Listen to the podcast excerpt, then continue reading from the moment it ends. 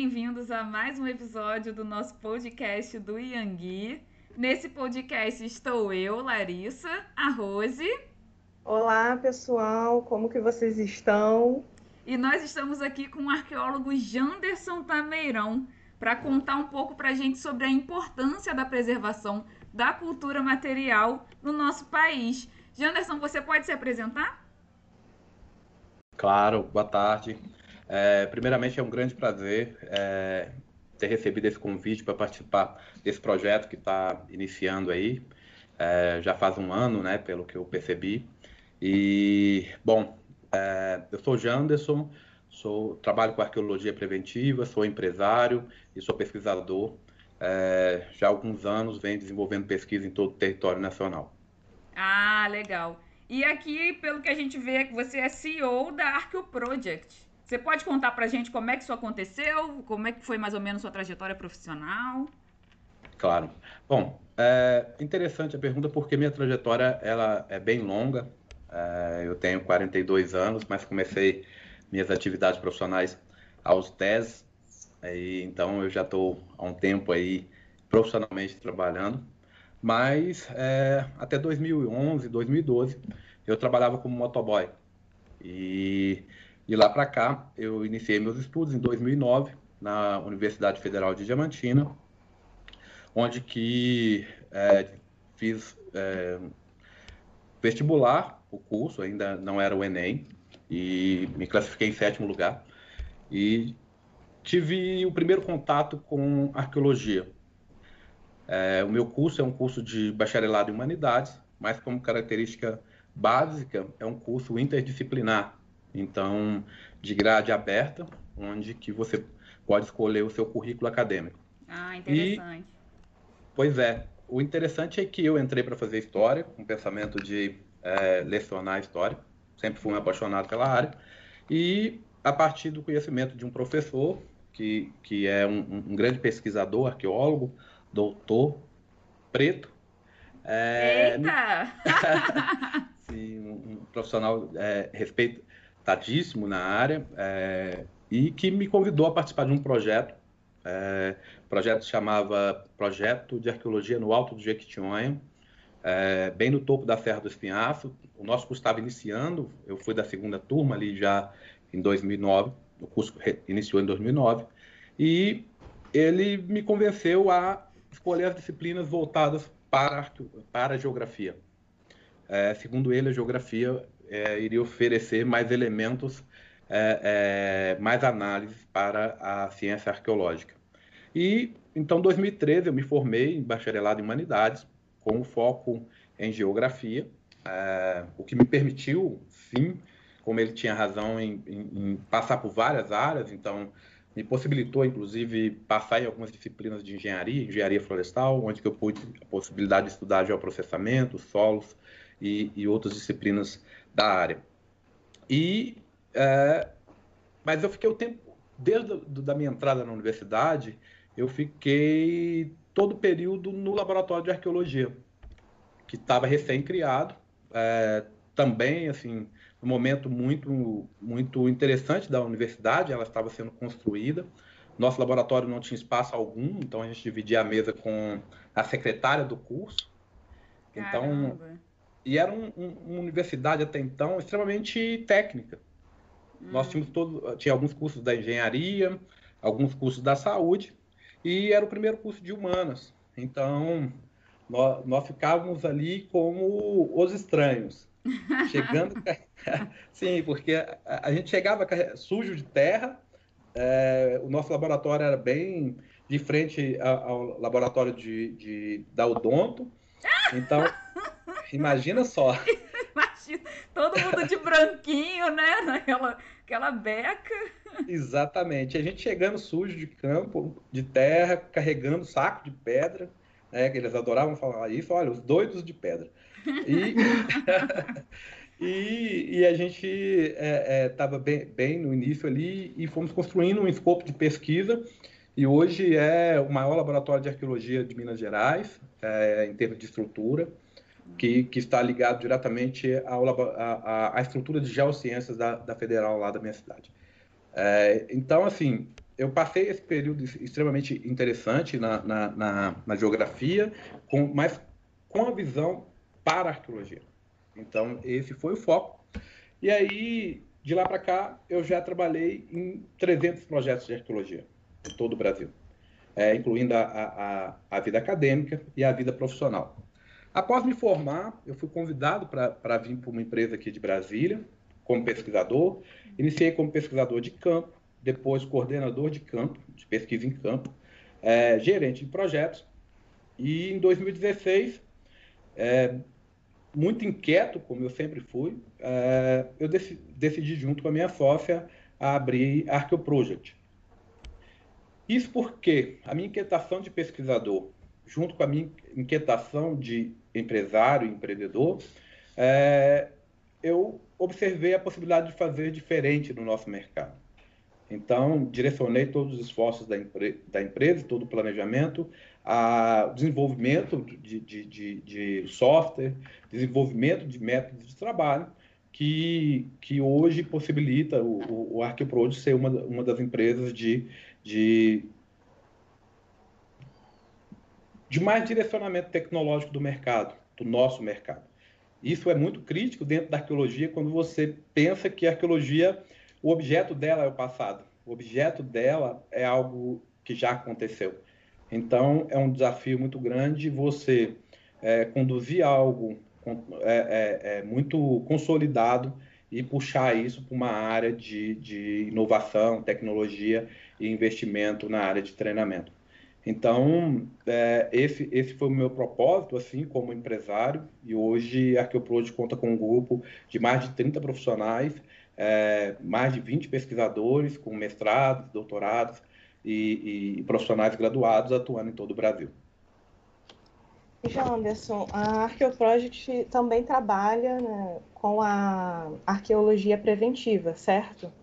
Então, eu queria que você falasse um pouquinho mais como que é essa arqueologia preventiva para gente. Bom, a arqueologia preventiva, ela se insere no mercado e, e dentro da legislação brasileira como um componente é, dentro do processo de licenciamento é, ambiental. Na verdade, a gente utiliza o termo licenciamento arqueológico, licenciamento cultural. Isso é um, um, uma fala extremamente genérica e que nos obriga a, a, a utilizar, porque é profundamente de, de desconhecimento é, do público geral o que a gente faz. Então, quando você fala licenciamento ambiental, já existe uma familiaridade com o termo. Isso desde os cursos de graduação, você sempre está ouvindo. É, olha, você tem um espaço profissional não só na academia, mas dentro das empresas, prestando serviço de licenciamento, seja profissional da área de geologia, é, profissional da área da geografia, profissional da, da área da química, da, da, da, biologia, da engenharia florestal. Então, sempre você tem esse tema sendo discutido ao longo da, da, da, graduação. Agora, arqueologia não. Arqueologia ela é, é, ela é sempre divulgada como aquele filme do Indiana Jones, é aquele estereótipo também, né? Sim, muito. Então, por exemplo, é, nós temos é, é, exemplos claros de imprensa que confundem, por exemplo, o trabalho do arqueólogo com um paleontólogo. Então, uhum. é usual a gente ouvir é, piadinha se a gente já encontrou algum dinossauro. Então, isso, apesar de, de, de, ser muito difundido, né, é, é, errado que o arqueólogo, é, que o objeto de estudo do arqueólogo seja é, é dinossauros. Então, é, isso, é um, isso ao longo do tempo vem mudando, mas vem mudando sobretudo porque existe um trabalho por trás de conscientização e de afirmação do profissional arqueólogo. É, a, a, a profissão de arqueólogo foi efetivada somente em 2018 então, é, é um mercado. Jovem. Exatamente. É, não, ainda não, não, não existe conselho de classe, então é, um, é ainda em construção. Como ciência, não, mas como profissão, ainda é muito recente no Brasil. E a arqueologia preventiva, ela, ela desenvolve estudos para poder subsidiar a decisão do órgão licenciador. Então, o, o órgão licenciador em nível federal é o IBAMA. Uhum. Então, quando tem grandes empreendimentos é, sobretudo, os que, sobretudo os que ultrapassam mais de um estado, ele, o processo de licenciamento é realizado no IBAMA. Então, o licenciamento é o licenciamento ambiental e a arqueologia se insere como um dos componentes que vão subsidiar essa decisão do órgão. E é, é, da nossa área, o que acontece? A arqueologia preventiva ela acaba sendo muito mais técnica que científica. Então, você tem limites a ser discutido na arqueologia preventiva, que na arqueologia acadêmica ela é mais ampla. Ou seja, os objetivos são distintos. Então, na arqueologia é, acadêmica, o nosso objetivo é o estudo da cultura material para identificar modo de vida e cultura de um povo. Na arqueologia preventiva, o objeto nosso de estudo é a cultura, identificação da cultura material e a avaliação de impacto que este empreendimento que se pretende instalar pode ocasionar a, esse, a, a, esse, é, é, a essa cultura material. Então, a cultura material dentro da arqueologia, a gente considera sítios arqueológicos. Então, o que, que são sítios, sítios arqueológicos? Apesar de ter muitas definições, a definição mais comumente usada é um espaço onde que é, é identificado remanescentes arqueológicos, cultura material que remete a um povo que ocupou aquele espaço em período pretérito. Então, assim, é, sítios arqueológicos, ele é tombado por lei. Então, desde 61 nós temos uma lei, 39 e 64, e essa lei, ela, é, ela determina o que é sítio arqueológico e diz que isso é patrimônio. Então, todo sítio arqueológico, ele é patrimônio do povo brasileiro. E por isso, ele se insere dentro do processo de licenciamento. É... Bacana. Eu não sabia dessa lei. Né? Eu não sabia do que precisava de estudo arqueológico também dentro desse licenciamento, porque licenciamento ambiental então é uma área enorme, né? E e a gente é, por ignorância mesmo ignora que também tem o licenciamento arqueológico, né? Exatamente. É porque o, o, o, sendo patrimônio do povo brasileiro, é, o Estado tem a obrigação de zelar por isso. O Estado tem a obrigação de garantir a integridade do patrimônio do povo brasileiro.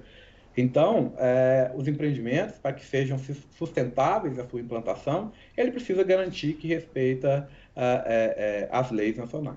Então, isso é um ponto extremamente importante e que, incrivelmente, hoje as empresas têm conhecimento imenso sobre o processo de, de licenciamento junto ao IFAM, então, isso até um, um, alguns anos atrás não acontecia, e hoje eu tenho a oportunidade de conversar com, com empresários ou grupo de empresários que conhecem o processo de licenciamento e os deveres deles é, é, tão bem quanto os estudiosos da área.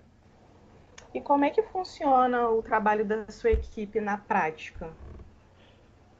Bom, é, na prática, é, é uma técnica que é aplicada, então, normalmente, são técnicas de, de prospecções e, e, no nosso caso específico, é, a nossa orientação teórica ela é apoiada na arqueologia da paisagem. Isso são uma das correntes teóricas da arqueologia. É, eu adquiri isso na universidade, junto com, com, com o já citado meu professor Marcelo Fagundes, que é o estudioso da arqueologia da paisagem. E eu trouxe isso para dentro da empresa porque é, essa linha de pesquisa, esse referencial teórico, ele relaciona diretamente a interação homem-ambiente. Então, é, nessa corrente teórica, a gente tem um entendimento do homem total. A gente tem um entendimento que é, é, é, há um processo de troca, há um processo de interação ocorrendo a todo, a todo instante. E esse processo de interação com o ambiente, ele deixa marcas. Então, é, ele deixa marcas através de objetos, ele deixa marcas através de, de, de elementos na, na, paisagem, como, por exemplo, as pinturas rupestres, que nos permitem estudar e chegar ao objetivo que é entender o modo de vida e cultura daquele povo.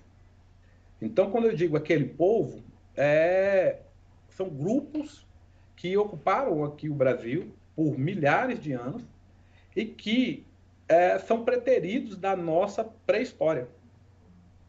Então, é normal a gente, é, é, é a gente percebe nos currículos tradicionais que toda essa, história do nosso, do nosso povo, eu gosto de dizer nosso povo, e mais à frente eu, eu, eu, eu, eu se tiver tempo, eu pretendo falar porque eu, eu digo nosso povo, é, é, que não são contadas, não são levadas em consideração. A gente trata sempre como homens da caverna, uhum. certo? Mas nós, te, nós, temos, nós temos vários tipos de cultura que, que ocuparam o território, o território brasileiro e não propriamente estavam em cavernas. Nós tínhamos sociedades bem estruturadas, nós tínhamos aldeias bem estruturadas com é, centenas de pessoas morando, com organizações sociais complexas. E isso é abandonado nos nossos currículos acadêmicos e a arqueologia permite isso. Então, na prática, a nossa equipe ela busca, através dessas prospecções, identificar elementos que possam, possam contar essas histórias. Então, é, a, a, arqueologia é uma ciência multidisciplinar. Então, a, a, é, nós, pesquisadores, acabamos, de alguma forma, é, apropriando de métodos de outras ciências para complementar os nossos trabalhos. Então, é, é usual na nossa área que a gente faça análise de solo. É usual na nossa área que a gente faça análise de é, mineralógicas, que a gente faça análise de, de, elementos biológicos, que a gente faça análise químicas, a gente faça análise físicas do, do, da cultura material que a gente identifica em campo.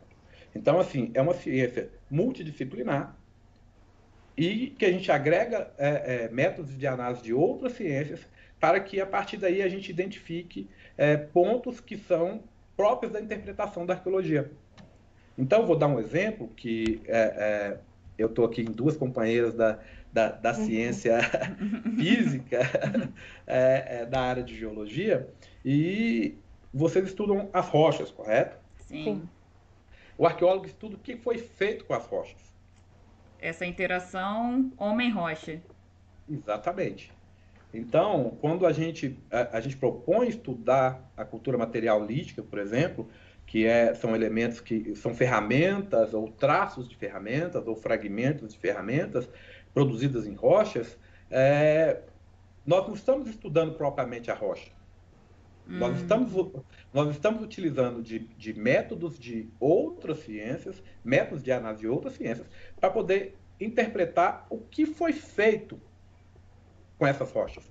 Muito Quais bom. as escolhas culturais que foram aplicadas na produção dessa ferramenta. Então, quando a gente passa para fazer uma análise física ou análise química, vou dar um exemplo, quando a gente descobre uma, uma fogueira, por exemplo, a gente passa a fazer análise química daquele solo, química daqueles elementos, não, não é pelo mesmo objeto da biologia, mas é para interpretar situações que relacionam-se a escolhas sociais, a escolha alimentar. Então, a gente busca entender, é, através de sementes que é identificada em sítios arqueológicos, é, por exemplo, a escolha alimentar daquele grupo. Sim. E vocês e... datam, né? É possível datar, né? Esse... Sim, é possível datar. Então, é, tem vários, vários, vários é, é, é, métodos que são utilizados para a gente chegar a uma idade aproximada daquele, daquela cultura material. E, incrivelmente, a gente pode inferir até mesmo sobre elementos mais intangíveis. Então, até mesmo sobre a possibilidade de arte e comunicação desse povo, através das pinturas rupestres. Então, nós temos pinturas rupestres no Brasil datada de 12 mil anos. Caramba!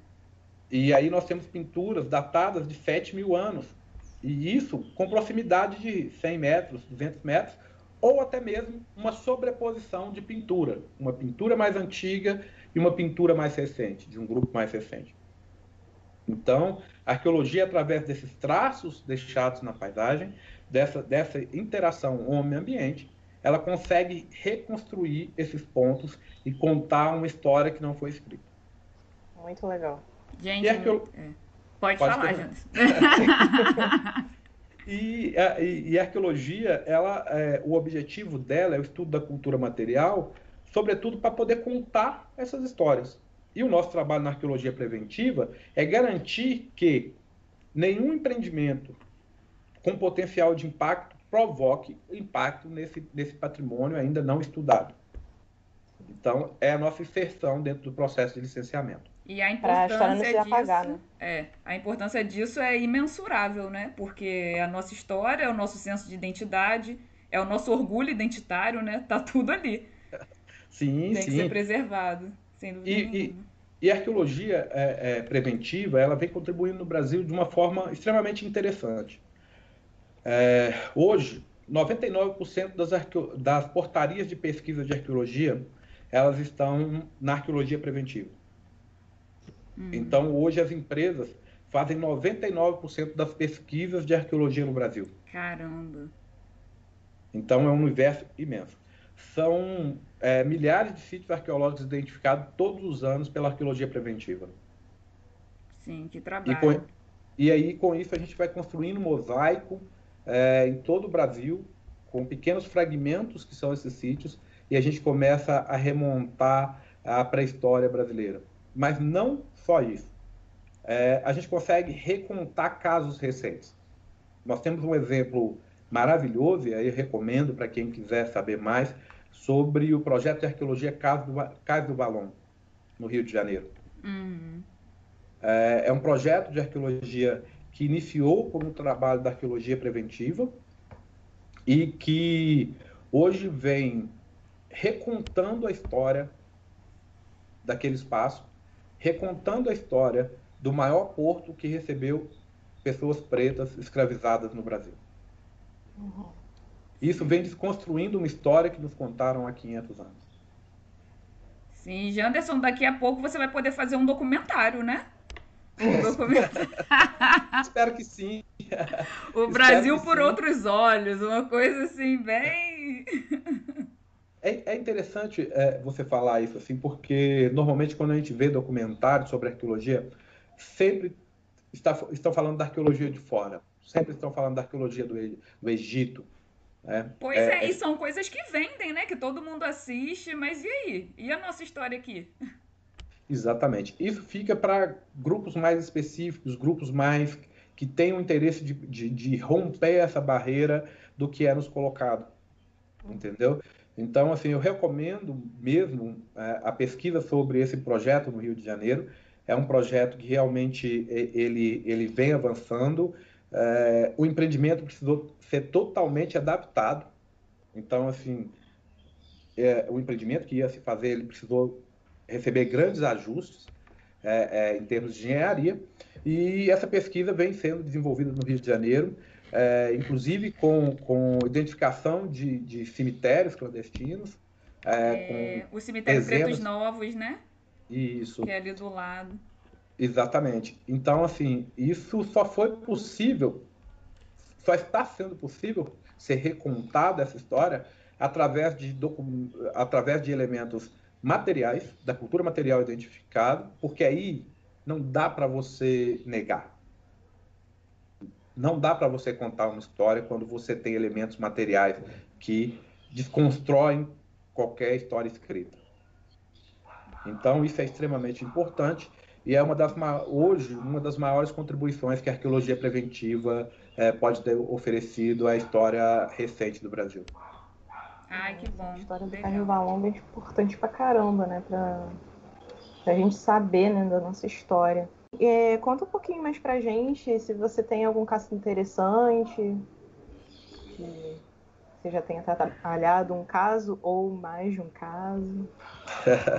bom, são mais, como eu disse, são mais de 300 projetos de arqueologia desenvolvida é, hoje em 19 estados brasileiros e iniciando algumas também. os estados que eu pouco trabalhei são os estados do sul, mas nós, mas nós já estamos para iniciar alguns projetos também na região sul do Brasil. Então, em breve, é, é eu já vou ter participado de pesquisas em quase todo o território nacional. Mas, é, incrivelmente, o que mais me marcou foi é, o, prim o primeiro sítio arqueológico que eu visitei, ainda na academia, é, e isso está muito ligado a mim como pesquisador, mas como pessoa. E aí eu vou precisar contar uma historinha para vocês entenderem por que, que esse sítio, me, essa pesquisa me marcou tudo. Pode Primeiro contar. que, Primeiro que, que não por acaso é, ela foi objeto da minha monografia, hum. mas eu fui a esse sítio arqueológico, eu não sabia onde era, foi o meu primeiro trabalho efetivamente de campo na academia. E quando eu cheguei lá, com, com mais, três, mais três alunos e, e dois professores, ele disse, bom, o sítio que nós vamos estudar é este daqui. E eu disse, mas isso não é um sítio, professor. Isso aqui é onde meu pai morava quando ele era garimpeiro. Hum, meu Deus. E aí o que acontece? Ele, não, Janas, isso aqui é um sítio arqueológico. Aí é, já está registrado como sítio arqueológico Mendes 2. E aí a gente começou a desenvolver um trabalho de pesquisa. E, e aí quando eu era criança, é, meu pai era pedreiro e, e na minha cidade chovia bastante. Então lá no topo da Serra dos Pinhaços era comum os profissionais que eram pedreiros, quando começava a chover, eles ficavam desempregados na cidade e eram obrigados a voltar às origens e trabalhar como garimpeiro. E, e, e meu pai morou em diversas, diversos abrigos do, durante a serra. Até hoje isso acontece na Serra dos Pinhais, que os abrigos lá sobre a, as rochas sedimentares e, e, e depois, com aqueles dobramentos maravilhosos que vocês conhecem lá, uhum. forma um grande número de abrigos e, e é utilizado como moradia temporária durante esse tempo para que se faça o garimpo próximo. E, e eu, por dezenas vezes, eu fui com meu pai, quando criança, em vários desses abrigos, porque sempre era uma área diferente para que ele realizava o trabalho dele. Então, eu sempre estava ali aprendendo com ele a, a, a, lida. E quando eu voltei, anos mais tarde, já como pesquisador, e fui amadurecendo é, esse pensamento, é, eu entendi que aquilo era um espaço utilizado há milhares de anos não só o período que meu pai passou ali. E pouco mais de cinco anos antes, meu pai ainda, ainda tinha ocupado esse mesmo abrigo que eu fui até ele estudar. Então, assim, isso estava muito, muito próximo de mim. Era uma realidade muito próxima. E quando a gente, nós desenvolvemos uma escavação lá, é, foi muito interessante. Nós coletamos mais de 35 mil fragmentos líticos. É, nesse espaço. E durante o, o, estudo, a gente começou a observar materiais extremamente bem produzidos, que na arqueologia a gente chama de curadoria, ou seja, material que eram feitos realmente por especialistas, e materiais que a gente considera como proformas, materiais mal acabados, ou materiais fragmentados em grande quantidade. E isso dentro da academia nos remete a um pensamento que se tratava de um, de um lugar conhecido na arqueologia como um sítio-oficina, um sítio que era utilizado para produzir ferramentas a partir de, do lascamento de rochas e minerais. É, e, e eu ficava pensando, mas eu também vim aqui aprender com meu pai o que ele fazia. Uhum. Então, assim, quando você pensa no processo de ensino e aprendizagem, sempre tem alguém que domina a técnica e sempre tem alguém que é um iniciante. Normalmente criança. Então, assim, é, esse sítio e essa pesquisa, para mim, ela é muito especial, porque eu acabei me sentindo parte deste povo. Acabei me sentindo pertencente a esse grupo que ocupou a, aquele espaço e o espinhaço é, com datações que levam a 9 mil anos. E aí eu percebi que eu, é, eu, em um determinado momento da minha vida, eu fui somente mais um aprendiz naquele espaço. E a possibilidade de ter vivenciado isso 30 anos atrás com meu pai e depois ter exper experienciado isso na universidade como pesquisador e poder contar a história daquele lugar de uma forma científica e de uma, de uma forma que eu pudesse me inserir dentro daquele espaço. Para mim, isso foi é, é, talvez o ponto mais importante da, da, é, da minha vida como pesquisador. Gente, essa é a máxima da vida, né? Você poder retribuir é, a história da sua família. A história da sua família tá atrelada ali, né? E é um espaço quase uma é uma forma de honrar mesmo esse espaço, né? Você tudo que ele forneceu para sua família, esses espaços, você pôde dar de volta, né? Com o seu conhecimento científico. É, Exatamente. e a conexão que você tem ali com aquele espaço também. Então você consegue trazer a importância daquele sítio ali, porque se fosse uma outra pessoa que não tem nenhuma conexão, nunca vivenciou nada daquilo, ela não vai conseguir né, pescar a importância. A essência, né? Vai ser só mais é, um trabalho, né? Não vai exatamente. ser o trabalho. Como se fosse de outro mundo. Ah, é aquelas pessoas, aquele lugar, né? Não, ali você está ali inserido. Não, nós vivemos aquilo dali, nós fazemos dessa forma. Então, a forma como você conta é diferente. E você pode atribuir o conhecimento que também não é científico, porque o seu pai também tem muito conhecimento daquele espaço, né? E você consegue trazer isso também. O, o conhecimento do, do, do povo também é muito importante, já que a gente está contando uma história. Sim, exatamente. E, e assim, é, é, quando eu tive a oportunidade de contar para meu pai que eu estava estudando nessa área, é, para um homem preto, é, sem oportunidades, e que é, eu perdi em 2017, mas que ele teve a oportunidade de viver essa vida. Era muito engraçado que ele falava assim: meu filho, mas você trabalhava comigo lá no garimpo, agora você volta para lá e continua trazendo pedra daquele lugar. Para que, que você está estudando? Ele, ador, ele, adorava fazer piada com isso, sabe? Que ele dizia: Olha, mas você, eu era garimpeiro e ia lá buscar pedra. Agora você está na faculdade, vai lá buscar pedra. Eu não entendo. Então foi, foi, foi bem interessante assim. E, e, e, isso eu entendo, isso me faz entender o papel da arqueologia. O papel da arqueologia é, não é não é contar é, grandes histórias. O papel da arqueologia é, é, é dar voz a histórias que nunca puderam ser escritas, nunca puderam ser registradas, como é o caso da pré-história. Ou reescrever histórias contadas. Então contadas então, de forma com omissões, né? Importantes, sim, vamos dizer sim, assim. porque assim, é fruto de um tempo.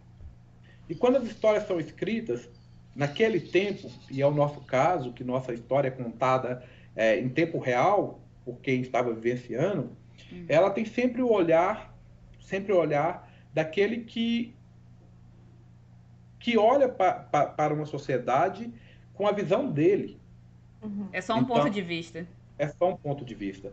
E a, e a arqueologia, através da cultura material, ela é extremamente democrática. Por que, que ela é democrática?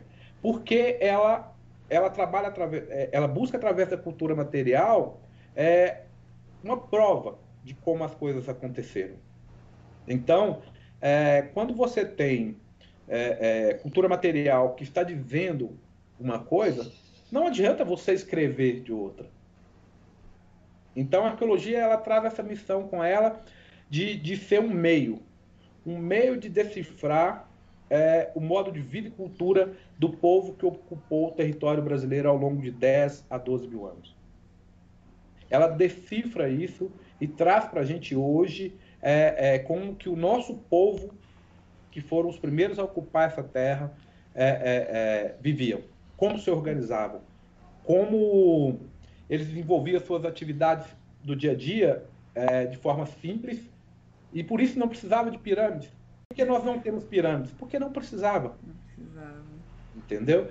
Então, é, é, é, o Brasil sempre foi abençoado em termos de, de, de elementos naturais para prover o povo brasileiro. Uhum. Então, a gente não precisava de grandes construções de canais, como a gente vê em Roma, para levar água. Entendeu? A gente não precisava de gran, grandes estruturas é, é, faraônicas, porque é, o nosso povo ele, ele era distribuído em grupos e que tinha sua própria cultura, a sua própria língua, a, a, a sua própria é, forma de, de se organizar, é, é, de, de, de, de, ocupar o espaço. E a arqueologia ela vem para contar isso. Ela vem para poder trazer elementos que, que vão se encaixando e vai contando uma história não escrita. Muito legal. E bacana esse ponto de vista também. Eu adoro quando você usa a palavra como eles se organizavam, porque eram povos organizados, né? Sim, completamente organizados. Então nós temos, nós temos é, é, grupos culturais que permaneceram aqui, é, que têm registro de 12 mil anos até 2 mil anos, mil anos atrás, que produziam é, ferramentas extremamente complexas, é, produziam cerimoniais de, de, de, de, é, é, é de sepultamentos extremamente elaborados. Então, assim, pré-julgar que o povo que viveu aqui eram desorganizados, eram selvagens, é um erro tremendo. É, todos os dias, assim, na, na, na, eu tenho o privilégio, eu digo que eu tenho o privilégio hoje de comandar um grupo de. Não gosto dessa palavra comandar, mas são meus parceiros de, de trabalho, mas é, é, eu estou à frente desse grupo de grandes pesquisadores e a gente. Nós temos a oportunidade de vivenciar isso todos os dias, é, de, faz, de escavar um sepultamento com, com ossos, com materiais é, é, é, ritualísticos extremamente complexos, bem elaborados. nós temos a fabricação de, de cerâmica pré-histórica que não perde em nada para cerâmicas feitas em outros lugares do mundo, como a gente sempre fala das faianças chinesas, é, no tempo colonial, a gente recebia uma grande quantidade de faianças aqui no Brasil, mas é, os povos antigos já produziam é, é ferramentas e, e, e, utensílios extremamente é, é, complexos, bem elaborados e magnificamente bonitos, esteticamente falando. E não só disso, nós temos estudos que demonstram que até o tipo do, do, do utensílio fabricado é, ele tinha funções específicas, funções para sepultamentos, é, funcionamento como silos, então nós temos vasilhames cerâmicos aí com mais de, de, de, um metro de diâmetro, onde que você poderia guardar sementes por meses. É, alguns tipos de, de, decoração de cerâmica que melhorava a, a, a, a refrigeração do que estava dentro, e isso era extremamente técnico isso, extremamente organizado. Então, esse pré-julgamento que, que, que, o nosso povo era desorganizado, que era selvagem e que a gente precisou de alguém para vir aqui para poder nos salvar, é extremamente é, errado do ponto de vista da arqueologia. Que bom. é, agora puxando já, já que tem, tem duas geólogas aqui, né? Então é óbvio que a gente vai perguntar sobre os artefatos líticos, os artefatos minerais, os rochosos. Você já encontrou algum sítio arqueológico que tinha alguns é, interessantes que você queira contar pra gente? Bom, a apropriação da, da, da, das rochas e dos minerais, ela, elas são as primeiras a serem identificadas nos sítios mais antigos. Então, é, o advento da, da cerâmica ela aconteceu já é, nos últimos três milênios aqui no Brasil, mas anteriormente a isso, a grande maioria de, de, de artefatos identificados são artefatos produzidos sobre é, o suporte de rochas e minerais. Então, é, em termos conceituais, um, uma cultura material lítica, é, elas, elas estão ligadas diretamente à produção de ferramentas e utensílios produzidos sobre é, fragmentos de rochas e minerais. É, estão em grande maioria hoje no Brasil. A maioria dos sítios arqueológicos identificados são materiais, é, é são sítios é, que nós chamamos de sítios líticos. Então, é, então, de certa forma, é comum a identificação desses, desses sítios, hum. sobretudo Minas Gerais, todo o Planalto Central do Brasil, e que vai até parte do Nordeste também há uma grande é, é, probabilidade de se identificar sítios com cultura materialística. E, e é, importante, é interessante você falar isso porque é, quando você, quando você isso, apresenta esse material, no primeiro, no primeiro momento que a gente disputa é assim, olha, mas isso são só pedras. Isso para o pessoal mais leigo. Aí o pessoal estudioso da área, ou que alguém conhece a, as terminologias, aí olha, não, isso são só rochas, e aí tem todas as suas variações, isso são só rochas sedimentares, ou então são só minerais. Entendi. E... Vê mais a, a, a composição, mas e a interação do homem, né? Que não é. Exatamente. É, eu tive uma oportunidade que eu fui apresentar um sítio arqueológico para um grupo de profissionais e, e, eles ficaram olhando isso, olhando as fotografias e disse: Janderson, eu posso chamar meu engenheiro aqui? Claro. E aí chamou um engenheiro de mina e ele veio com todo o histórico daquele material, que eram rochas metamórficas, que eram minerais de, de, de vários tipos, e, e ele ficou meia hora me explicando sobre isso. E eu fiquei ali ouvindo a apresentação dele, porque eu já tinha mandado as fotografias e ele já tinha preparado uma apresentação. E no final ele, então, Janderson, você está convencido que isto aqui são rochas e minerais? Eu nunca discordei. nunca discordei. É, mas aí eu volto daquela frase que eu disse antes. Eu disse, olha, mas o objeto do seu estudo são as rochas e minerais. O, o objeto do estudo do arqueólogo é qual escolha cultural em cima disso, qual escolha técnica, o que foi feito com essas rochas e minerais.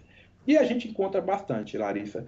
É, a gente encontra bastante sítios e, e, meu, e, foi o meu objeto de estudo na, na, na graduação. Então, assim, foram quatro anos dedicados a estudar o que foi feito com as rochas. Entendi. E tem um queridinho de, que eles escolhiam, assim, um, um... Porque geralmente a gente vê, tipo, nos Flintstones, né? A gente vê o Silex, né? Que ele... Mas tem um que ele, assim... Só que óbvio que a disponibilidade de ro... da rocha é de cada local, né? Sim. Bom, é, como eu disse, está mais ligada à, escolha técnica e uma coisa que a gente chama na arqueologia a economia de matéria-prima. O que, que seria isso? Então, por exemplo, na, na, na região do, do, ali do Espinhaço, nós temos rochas sedimentares extremamente é, metamórficas, entendeu? Com, com, com, uma possibilidade plástica de, de lascamento perfeito. Hum. Então, você consegue fazer grandes ferramentas maravilhosas e extremamente funcionais com essas rochas. Descendo um pouco mais é, em direção a, a, ao São Francisco, você encontra bastante o uso do arenito é, e, e, que também é bastante utilizada. Agora, é, os elementos mais bem elaborados eles estão relacionados ao uso do sílex e estão relacionados ao uso do quartzo, sobretudo quartzo e alino. É, agora, eles são difíceis de, de ser identificados nos sítios arqueológicos. Por exemplo, vou, vou, falar da minha experiência na Serra do Espinhaço. Por quê? É, tem a contribuição do meu pai lascando quartzo lá dentro. Entendeu? Do sítio. Então você tem um processo de apropriação de matéria-prima e escolha de matéria-prima, que hoje na economia é por causa do valor, certo? Uhum. Mas, é, mas no, na pré-história estava relacionada, sobretudo, à, à utilidade. Então, uma ponta de projétil, que seria uma flecha, com uma ponta de quartzo, ela é muito mais eficiente de uma ponta de projeto produzida sobre é, o quartzito, por exemplo.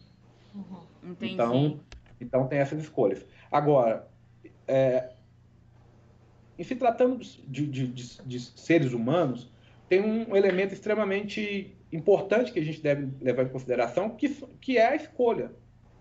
Então, nós temos exemplos de grupos é, lascando sílex em uma área que não tem sílex. É... Nós temos... Interessante. Pode perguntar. Não, não, eu tô pensando aqui, interessante, né? Sim. É, e nós temos grupos lascando é, é, quartos em, em, áreas que também não tem quartos. E isso está ligado basicamente à escolha desse grupo. Então, esse grupo caminhava 10 quilômetros, 15 quilômetros, apenas para adquirir aquela matéria-prima que ele é, gostaria de lascar, gostaria de produzir. Legal. Muito legal. Um elemento interessante que é, é, é sobre é, essa pergunta é que assim a gente sempre fala ferramentas, mas sobre a cultura material lítica e aí e, e, com, uma, com uma vastidão de utilização, porque eu citei, por exemplo, pontas de, de projéteis, que são a, a, as pontas utilizadas para poder fazer flechas, mas também era utilizada como raspadores, facas e bachados. Isso aí já no momento mais recente da história, é, em culturas já é, sedentárias, culturas produtoras de cerâmica. Então, tinha grandes lâminas de machados polidos para poder produzir isso. E, e não é incomum a gente a, a achar adornos também produzidos sob lítico. Pingentes. Ah, tem... ah, cordão, coisas. Que interessante. Bijuteria. Vai vir até amuleto, né? Exatamente. Amuletos. Sim, tem, é, tem betás que são materiais, às vezes, produzidos em, em sílex também, que, que são a, aqueles adornos utilizados é, é, é, preso ao lábio, entendeu? Para poder ter esse alongamento. E, e, vários outros tipos de adornos. Então, assim, essa produção é, é, realizada em cima do material lítico, ela não, não, não está relacionada apenas à, à ferramenta, às necessidades do cotidiano, mas também ligados a, a, a escolhas culturais e, e, e, cerimoniais daquele grupo. É, no, é, do meu ponto de vista, então, a gente, eu não tô tão diferente deles, não, porque eu gosto de um pingente com os, com os minerais, eu gosto de uns brincos com os minerais também. Então, mas é, é, é, é o que eu digo que a arqueologia ela permite você olhar para o passado e trazer isso para agora é por causa disso. Você citou que você gosta de usar pingentes e, e, e, e os grupos pré-históricos também gostavam. Mas a nossa alimentação também aqui está muito ligada a esses grupos. Então, quando a gente faz análise, por exemplo, de, de, de, de uma borda de um material, material cerâmico que era utilizado para cozinhar, em, em, resumo, uma panela, você consegue identificar é, alimentos que hoje nós utilizamos, como a farinha, como o milho, entendeu? Então, é, a nossa base alimentar hoje, ela ainda é a mesma dos nossos povos, dos, dos povos pré-históricos aqui do Brasil. Ai, que bom. E a arqueologia da paisagem, ela permite a gente a, analisar as escolhas desses povos é, com o olhar de hoje também. Por exemplo, por que meu pai utilizava aquele abrigo onde que o, o mesmo grupo, os grupos pré-históricos utilizavam? Porque era eficiente porque era seguro, porque era protegido, porque tinha uma boa visibilidade da, da, da área que ele estava trabalhando, então isso trazia segurança é, é, de animais. Pensando na pré-história, trazia segurança a respeito de outros grupos. Então você estava muito bem abrigado e localizado, é, seja em termos estratégicos de caça, seja em termos estratégicos de guerra. E, e hoje, um dos pontos da arqueologia da paisagem é, é observar os espaços, e eu uso isso muito quando eu estou em campo, é se eu estivesse aqui, onde eu escolheria para poder fazer a minha casa? Se eu ocupasse esse espaço no dia a dia. Porque essas escolhas são exatamente as mesmas em 12 mil anos. Eu quero um lugar próximo de água, eu quero um lugar bem protegido de vento, de chuva, eu quero ter uma boa visibilidade de caça e quero estar bem protegido do meu inimigo. E nós fazemos essas escolhas todos os dias. É, exatamente. Ah, eu fiquei bem feliz de saber tudo isso. Aprendi bastante. Eu não tenho mais dúvidas ou perguntas. Você tem alguma pergunta, eu, Larissa? Não, até o momento não. Qualquer coisa eu mando um inbox lá no LinkedIn. até o momento eu só queria agradecer muito você ter aceitado esse convite, Janderson. Muito, muito mesmo. A gente teve aquela conversa preliminar e você falou de folia de reis, né? Você falou de outros tipos de, de manifestações culturais e eu comentei com meu pai e ele ficou assim maravilhado porque ele sai em folia de reis, né? Ele, nossa, que legal! É, é, a Folia de Reis ela está ligada basicamente ao patrimônio imaterial, é o patrimônio intangível.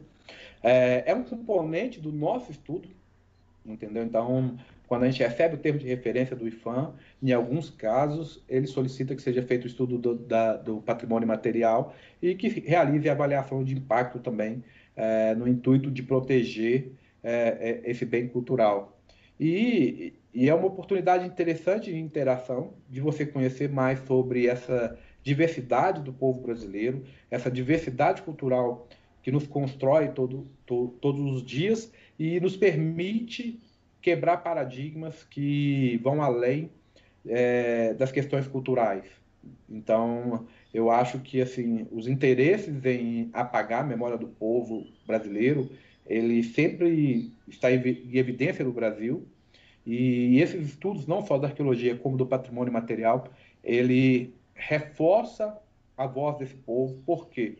Porque permite que esse povo fale sobre esse empreendimento, sobre essa força empresarial que está indo ali é, é, é, próximo da sua comunidade, e ele consiga ter voz dentro do processo de licenciamento, dizer, olha, é interessante para o nosso povo, não é interessante para o nosso povo. Então, o estudo da cultura material, e ele é extremamente amplo, tá?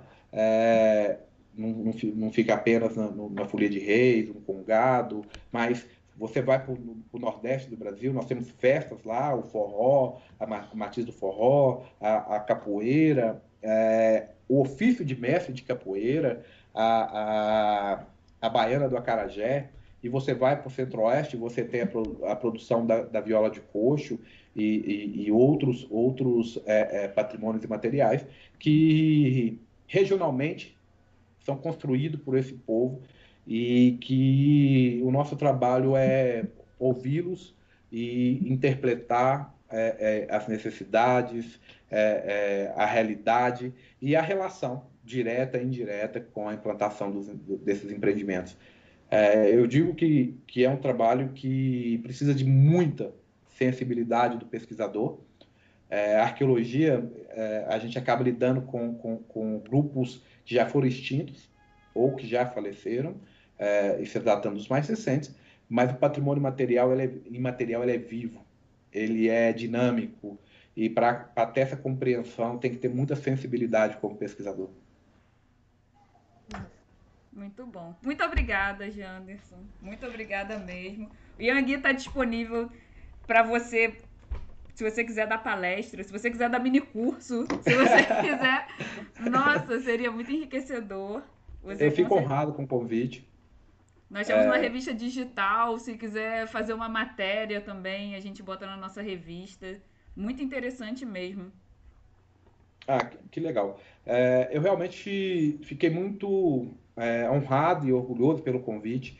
É, eu não, não costumo participar de, de, de podcasts, lives, é, nem mesmo da minha empresa, nem nos projetos que, que vão na minha empresa. Eu gosto muito de valorizar os profissionais que atuam comigo, eu acho que eu sou um meio de, de um facilitador para que os profissionais que atuam comigo tenham visibilidade, tenham o trabalho dele executado com o máximo de, de, de, possibilidades, máximo de, de, profissionalismo possível. A minha missão aqui é oferecer é, é, essa estrutura para que os pesquisadores desenvolvam os seus trabalhos. Então, mas quando eu recebi o convite, eu realmente fiquei muito honrado e, e, e disse que eu era muito tímido, eu realmente sou tímido.